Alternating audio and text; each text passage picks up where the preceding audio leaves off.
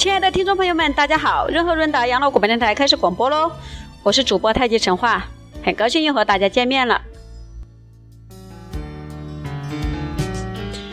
海外的听众朋友们，跟你们特别打声招呼，祝福你们！很久没有收到你们的互动了，你们都还好吗？今天我们要分享的主题是《赢得人生哲学系列之理解人生》。文章来自于傅培荣先生。理解人生，并不是要逃避人生，也不是消解人生，更不是摆脱人生。理解人生是必须正视我们的人生。那么，什么是人生呢？这个问题大家可能都感兴趣。一首法国小童谣说：“当我还是个小女孩时，曾经问我妈妈，将来的我会是什么样子呢？我会很漂亮吗？我会很有钱吗？”妈妈回答说：“不管将来是什么样啊，该来的都会来的。我们是看不到未来的。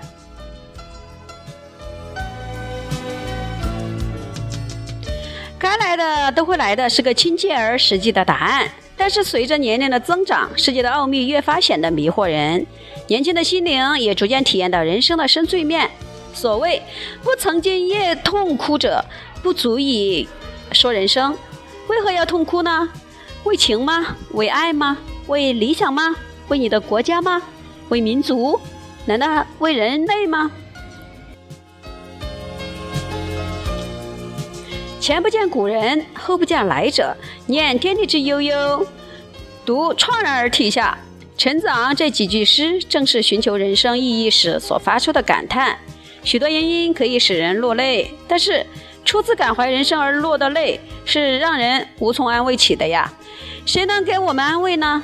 文学家吗？可是浮生若梦，为欢几何呢？恐怕更增哀愁吧。难道是哲学家吗？哲学就是死亡之练习呀。人是走向死亡的存在者。难道那是宗教者吗？嗯，宗教家吗？苦海无边，回头是岸。然而，理解人生，并不是要逃避人生、消解人生，或者是摆脱人生。而是要正视人生啊！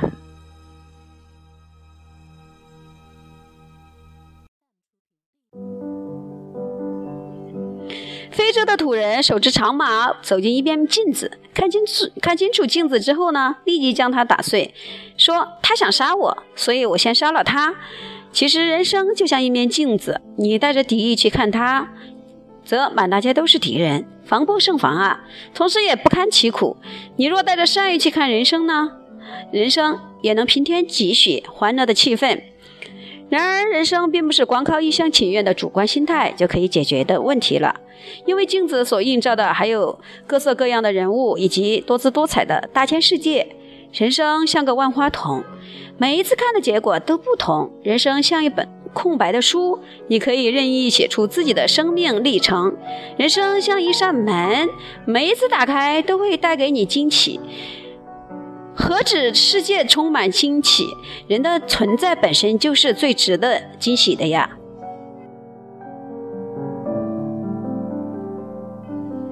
宇宙的奥秘广大无边。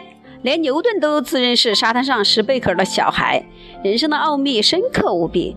连苏格拉底也自认无知之外别无所知了。我们一般人又何尝例外呢？看来人生确实是如人饮水，冷暖自知。理解人生的常识，恐怕难免事倍功半。即使如此，我们仍然要说，成功人生的责任在于每一个人自己。因为人有选择的能力和权利，每做一次选择，就是给人生添上一笔墨彩。久而久之，轮廓就逐渐鲜明了。是一幅美丽耀目的山河大画呢，还是一幅清新可喜的小桥流水呢？甚至是一幅不着边际的写意小品呢？其中有多少是败笔？下一笔又该怎么落呢？这都由你来决定了。